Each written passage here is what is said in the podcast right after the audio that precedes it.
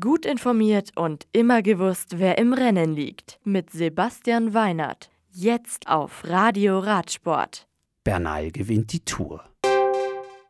Van der Poel, MTB-Europameister. Hodge siegt in Italien.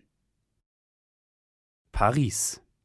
Nachdem Bahrain-Merida-Profi Vincenzo Nibali die auf knapp 60 Kilometer verkürzte letzte Alpenetappe der 106. Tour de France am gestrigen Samstag gewonnen hat, geht die letzte Etappe heute Abend mit einem Sieg für Caleb Youn von Sudal Lotto auf der Champs-Élysées zu Ende.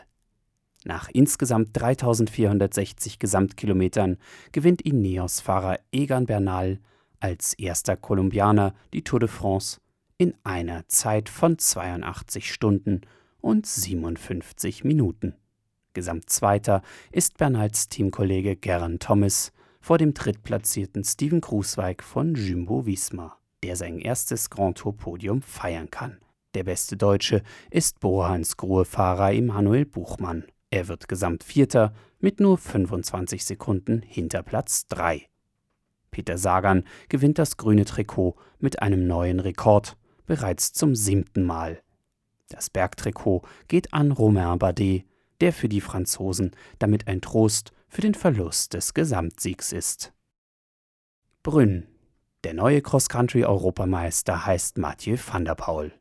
Das Supertalent holt im tschechischen Brünn nach einer Stunde und 28 Minuten Fahrzeit trotz Sturzes in der ersten Runde mit 44 Sekunden Vorsprung vor dem neuen Vizemeister Florian Vogel die Goldmedaille. Bronze geht an Van der Poels Landsmann Milan Fader.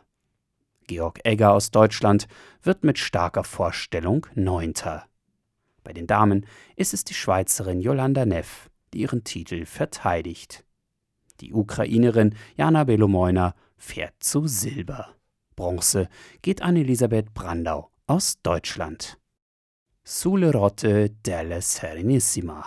Alvaro Hodge von Die König Quickstep gewinnt die letzte Etappe des zweiten Adriatica Ionica Race über knapp 104 Kilometer von Cormons nach Triest. Der Kolumbianer siegt vor Trexiger Fredo-Fahrer Edward Toynes und Sascha Modulo von EF Education First. Die Gesamtwertung sichert sich Marc Padun von Bahrain Merida.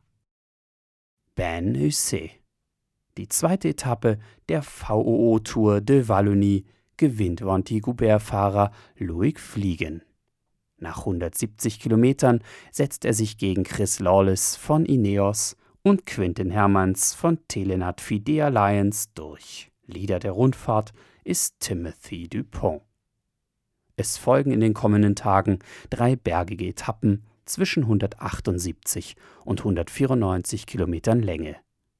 Das Ziel der Tour de Wallonie wird am Mittwoch nach etwas mehr als 900 Kilometern in Tours erreicht.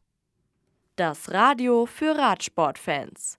Im Web auf radioradsport.de